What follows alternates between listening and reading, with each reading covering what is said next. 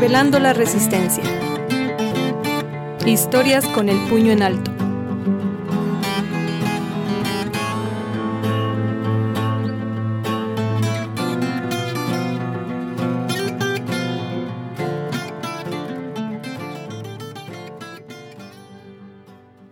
Hola, estamos muy contentos de presentarte este tercer episodio que tiene como escenario el campo poblano.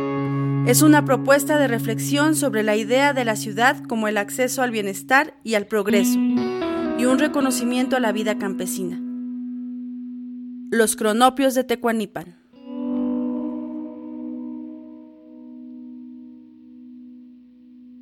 Ina y Manuel son de esas personas que te hacen sentir que las conoces desde hace mucho tiempo. Su calidez solo es comparable con los rayos de sol que bañaban los campos de San Jerónimo Tecuanipan cuando me encontré con ellos para hablar sobre su proyecto de vida sustentable. Ambos son educadores. Ina van Ottengen nació en Bélgica y Manuel Palma Barbosa en la ciudad de Puebla. Fue en Chiapas, en la época del zapatismo, donde sus caminos se hicieron uno. Me contaron que llegaron a Tecuanipan, municipio poblano custodiado por el volcán Popocatépetl, en 2008 motivados por la necesidad de entender por qué los habitantes de comunidades campesinas en México se ven forzados a dejar su lugar de origen. Este es Manuel. Miren, e, esta es la primera parte de nuestro proyecto. Este, siendo educadores, Ina y yo este, nos eh, eh, vino pues, una frustración que a muchos educadores y este, otros profesionales les, da, y es este, esta de, de estar trabajando como al final de un proceso. Este, nosotros eh, trabajamos con un programa de educación migrante en los Estados Unidos y nos pareció que estábamos al final de un proceso este, que comienza aquí, en el campo mexicano. Y pues soñamos con, regresar a México y, explorar pues, este contexto que, expulsa a la gente de, de lugares tan lindos. La primera parte de su proyecto consistió en la autoconstrucción del que sería su hogar, es decir, de casita de barro, proceso en el que sería indispensable la participación de las personas de la comunidad, como don Miguel Capulín, que les enseñó a hacer el adobe. Sí, porque si el nombre no te lo sugería, la casa de Ina y Manuel está hecha de adobe y bambú. Casita de barro es el sueño de todos los que pagamos renta. Es una edificación de una sola planta, con ventanas que permiten la entrada de luz natural. Las macetas llenas de suculentas adornan la fachada, custodiada por perros bonachones que hacen la siesta junto a una banca de madera. Por si fuera poco, la vista de los volcanes es envidiable. Pero más que un lugar bonito para vivir, Casita de Barro es una propuesta de autonomía de vida, como lo explica Manuel pues con la intención de hacer autoconstrucción, pues nos metimos en algo que este, evolucionó hacia una propuesta de, vida sustentable, ¿no? Porque em, pues nos puso con eh, la necesidad de ver cómo la gente le hacía aquí para construir, este, hablar con un abuelito de 87 años, este, don Miguel Capulín, que nos enseñó a hacer el adobe y nos dio unas lecciones fuertísimas, ¿no? Este, Em, que yo digo que me ayudaron mucho con este ego urbanita, ¿no? Que todos traemos así, este, yo puedo construir, ¿no? Este, y, era casi como si él me dijera, este, no, tú no sabes, ¿no? Lo, que ustedes ven es una, una, propuesta de autoconstrucción que pues nos, nos empujó a integrar ¿no? ecotecnologías que después descubrimos, pues construyen eh, una autonomía eh, de vida. No, no lo sabíamos, honestamente, en este momento. Pero a mí me gusta decir cómo eh, ahora estamos este, sobre el origen de la casa, porque abajo hay un tanque de agua que nosotros excavamos y que nos dio todo el material que necesitábamos para levantar los muros. En un momentito les platico cómo aprovechamos el agua de lluvia que se recolecta en el techo, ¿no? Un techo que está diseñado para pues mandar todo el agua hacia el frente y que esa canaleta pues lleve el agua al tubo de barro que llena el tanque, ¿no? Una de las ecotecnologías que han implementado Ina y Manuel en Casita de Barro es una fresquera ecológica, que sirve para conservar los alimentos que ellos mismos producen en su huerto y que está inspirada en tecnología popular. Consiste en aprovechar la parte norte de la casa, que es donde el sol no llega, así como la humedad de la construcción del vecino, generar un piso poroso y un muro de barro de aproximadamente 25 centímetros para no dejar salir el frío. Las paredes del muro además están cubiertas de azulejo. A menor escala, podrías hacer esta fresquera con una vieja olla molera, arena y agua. Y esa es precisamente la invitación que hace Manuel. La idea es eh, que la gente de Tecuanipan, eh, que nos sigue visitando, este, llegue, vea eh, eso y diga, maestro, ¿cuándo hacemos la mía? ¿no? yo le digo, yo no te la voy a hacer. tú la vas a hacer y te echo una mano. Generalmente acaban haciéndolo mejor que, yo. Pero bueno, nuestra propuesta entonces eh, es una invitación a la replicabilidad. Es una invitación que, utiliza el lenguaje de pues, materiales que la gente pueda reconocer, este, materiales baratos, materiales este, eh, reutilizados. En Casita de Barro, el descubrimiento de que la soberanía alimentaria y la salud van de la mano los llevó a incursionar en la medicina, pero en la medicina basada en la herbolaria mexicana. De esta manera crearon Semilla 5, una marca de productos hechos con las plantas y frutas de su huerto. Dentro de su catálogo hay mermeladas, cápsulas y tinturas para distintos males. Como casi todos los proyectos que se generan en Casita de Barro, Semilla 5 es una propuesta de ver la salud como un elemento que, el sujeto apropia, ¿no? Este, es algo que la pandemia parece que nos ha traído en forma de una reflexión muy fuerte, ¿no? Este, ¿Qué tanto eres responsable, ¿no? De lo que comes, qué tanto eres responsable de tus hábitos. Eh, Ina y yo estamos tratando de recordar cuál fue la última vez que tomamos medicina alópata y no, no pudimos recordar. Eh, y bueno, la onda es que esta marca, que eh, se llama Semilla 5, pues nos permitió abrir cancha para lo que ustedes ven representado en este pequeño muestrario, que eh, es ya una invitación para compañeros de la comunidad que se han sumado en la forma de una cooperativa. Una parte estratégica de mucha importancia, de la que te contaré más adelante.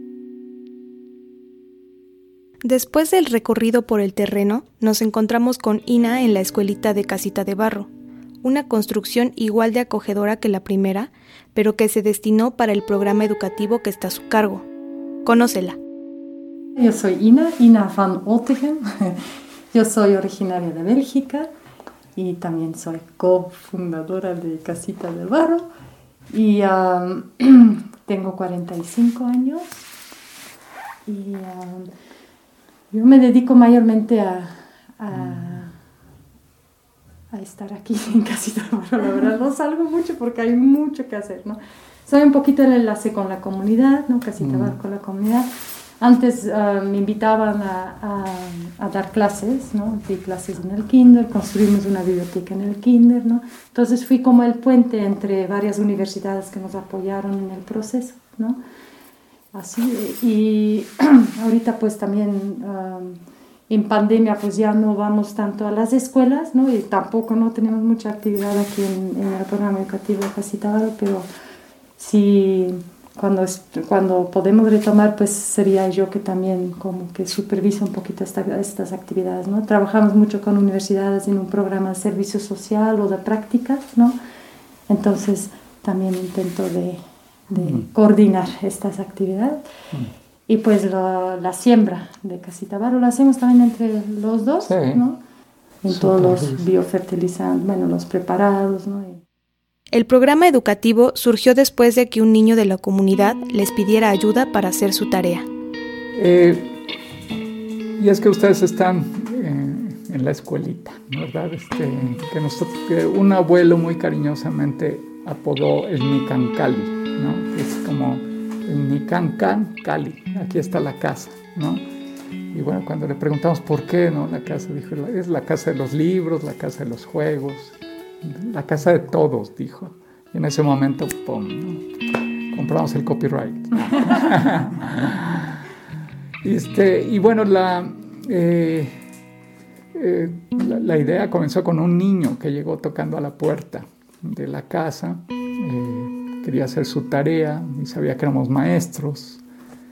este chico invita a otros y esos otros a algunos más y bueno, nos, nos trae 30 niños ese primer mes.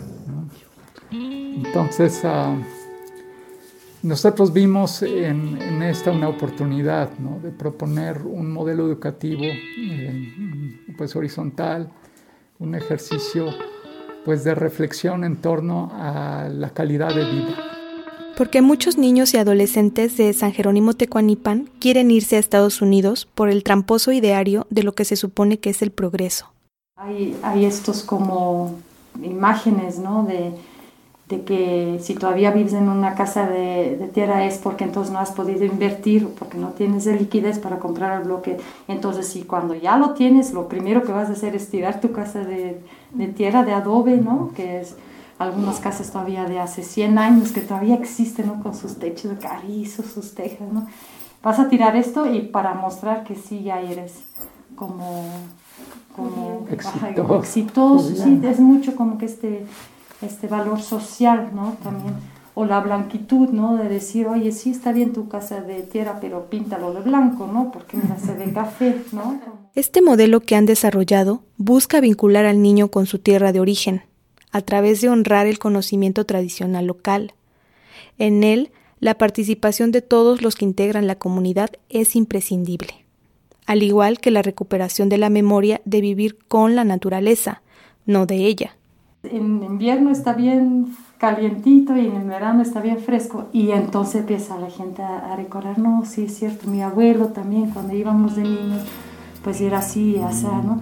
y hay como una nostalgia, o sea, empiezan a entender, o sea, empiezan a evocar esta, esta nostalgia y, y ahí es donde empieza la reflexión, ¿por qué mm. pensamos que entonces una casa de blog es mejor que una, ¿no? Entonces son como que estos, sí, imágenes, este imaginario, ¿no? Que queremos a través de, de un demostrativo decir que, oye, pues a lo mejor no, ¿no? Podemos reflexionar y buscar. Y tampoco no, no, decimos que tenemos que regresar a lo antes, de que tiene que ser adobe, tiene que ser así o así. No, hay muchas in, formas innovativas, ¿no? O muchas alternativas, ¿no? Que se pueden buscar juntos, que no forzosamente es el comprar cemento y apoyar a Cemex. Ahí le, ahí le pones. A partir de su vocación educativa, la pareja ha diseñado diversos demostrativos que las personas de Tecuanipan pueden replicar a mayor escala en sus terrenos. Uno de ellos, por ejemplo, consiste en generar un bosque comestible, pero trabajando la tierra con la agricultura regenerativa o sintrópica, para que los campesinos dejen de depender de los costosos insumos químicos, estos modelos no hacen más que recordar los saberes populares. Pues estamos convencidos de que eh, hay un ecologismo popular que nació hace muchos cientos de años posiblemente, este, si no más, este, en nuestros países y que corresponde mucho al recordar, ¿no? El cómo fue, cómo se podía hacer. De ahí que el nombre de nuestro proyecto se llame La memoria del bosque. Y es que había un bosque cubriendo esas montañas y hay una generación que, que, lo recuerda y que recuerda cómo se hacía antes. ¿no? Hay una generación que, que puede todavía eh, ayudar a reconstruir ¿no? Un imaginario. ¿no? Eh, ¿Qué podemos tomar de, del pasado? ¿Qué podemos tomar del presente para movernos hacia el futuro? ¿no? Es más o menos la, Sí, sí, porque es justo esta generación que todavía recuerda que cuando fue con su papá o con su abuelo al campo iban a nadar en el río y había peces y podían hacer como presas y lavar la ropa y ¿no? con los borregos así, pasar horas y horas. ¿no? Ahora, ¿quién va a querer ir al río a hacer eso? ¿No? Y entonces los niños ahorita pues es lo único que conocen. Entonces si esta generación que todavía recuerda de lo antes, no lo transmite o no intenta de, de, recuperar algo, pues se, perdió ya para siempre. ¿no? Entonces vemos que es como que, y lo platicamos, bueno, es la misma gente que nos lo ha dicho, nosotros solo estamos reproduciendo lo que en nuestros talleres participativos nos han comentado. ¿no? Aquí es donde es necesario hablar de la cooperativa, ¿recuerdas? La cooperativa Sanje se creó con la finalidad de que se produzca en Tecuanipan mercancía de calidad, que pueda ser disfrutada y consumida por los lugareños. Y es que lo más sensato es pensar que lo que se siembra y cosecha en determinado lugar se consume también ahí, pero no sucede así. No significa que cuando vas al mercadito en, el tianguis aquí en Tecuanipan o cuando vas a las tienditas en Tecuanipan, no hay ningún producto de Tecuanipan. O sea, aquí no vas a comprar cebolla de, la tierra. La cebolla se va al central del abasto y la gente entonces va a comprar al central, las tienditas van a... ¿Quién sabe cómo han sido cultivados? Porque eso sí tiene muy claro el campesino. Para el autoconsumo es la cebolla del agua limpia. Entonces hay un descontrol ahí, una, una degradación en calidad también del producto que la misma comunidad está consumiendo cuando produce también cantidad ¿no? de, de producto. La cooperativa busca generar una economía local e intenta estimular al campesino a producir mercancía de calidad que se comercialice en un punto de venta dentro de la comunidad. nuestra cooperativa no solo es de producción, sino de consumo. Entonces, tuvimos una reflexión fuerte sobre cómo muchas cooperativas producen para vender ¿no? y no se queda este producto de buena calidad aquí. Ya tenemos tres, años, trabajando y se llama Sanje de San Jerónimo Tecuanito. Y, la, tenemos cuatro marcas ahorita, eran cinco marcas um, uh, representando a la cooperativa. Entonces la idea es que cada uno se integra con su marco, con su talento, con su producción y que Sanje es como que la, la que ayuda a, unificar ¿no? y a buscar mercado juntos ¿no? o, a, intercambiar entre marcas. ¿no? Esa es un poquito la idea, que Sanje es nuestra mamá y somos todos sus hijitos. ¿no? La cooperativa es una de las formas con las que Casita de Barro obtiene ingresos. Otra es a través de una cabaña que rentan en Airbnb y con la cual planean implementar en un futuro un modelo de turismo solidario que va a integrar a familias locales, eh, no como mucamas o como cocineros, eh, sino como asociados, y que podrían interesarse en fortalecer una estrategia de conservación del entorno natural, eh, a través de, no sé, un servicio de, guías para experiencias y de, de etnobotánica, de, eh, turismo rural, de agroecología. Gastronomía, ¿no? de ir a milpas y piscar, ¿no? de hacer las tortillas, todo.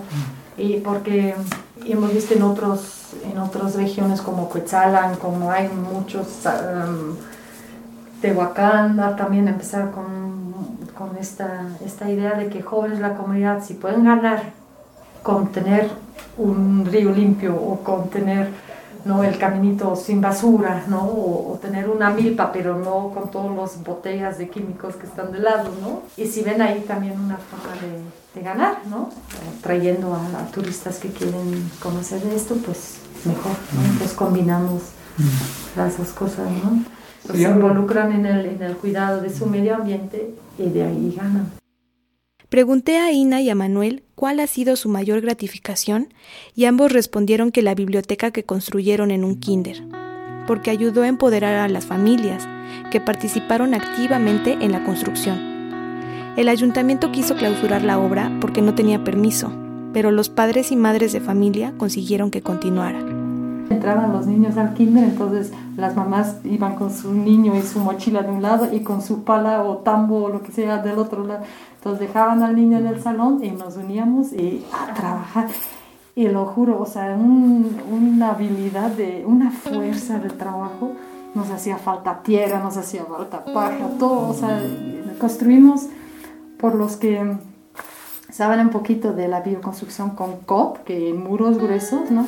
Construíamos 18 metros lineales a 50 centímetros de altura en dos horas. o sea, entonces eran las mamás. Las mamás o sus, o sus esposos, ¿no? Las papás también, pero mayormente fueron las mamás.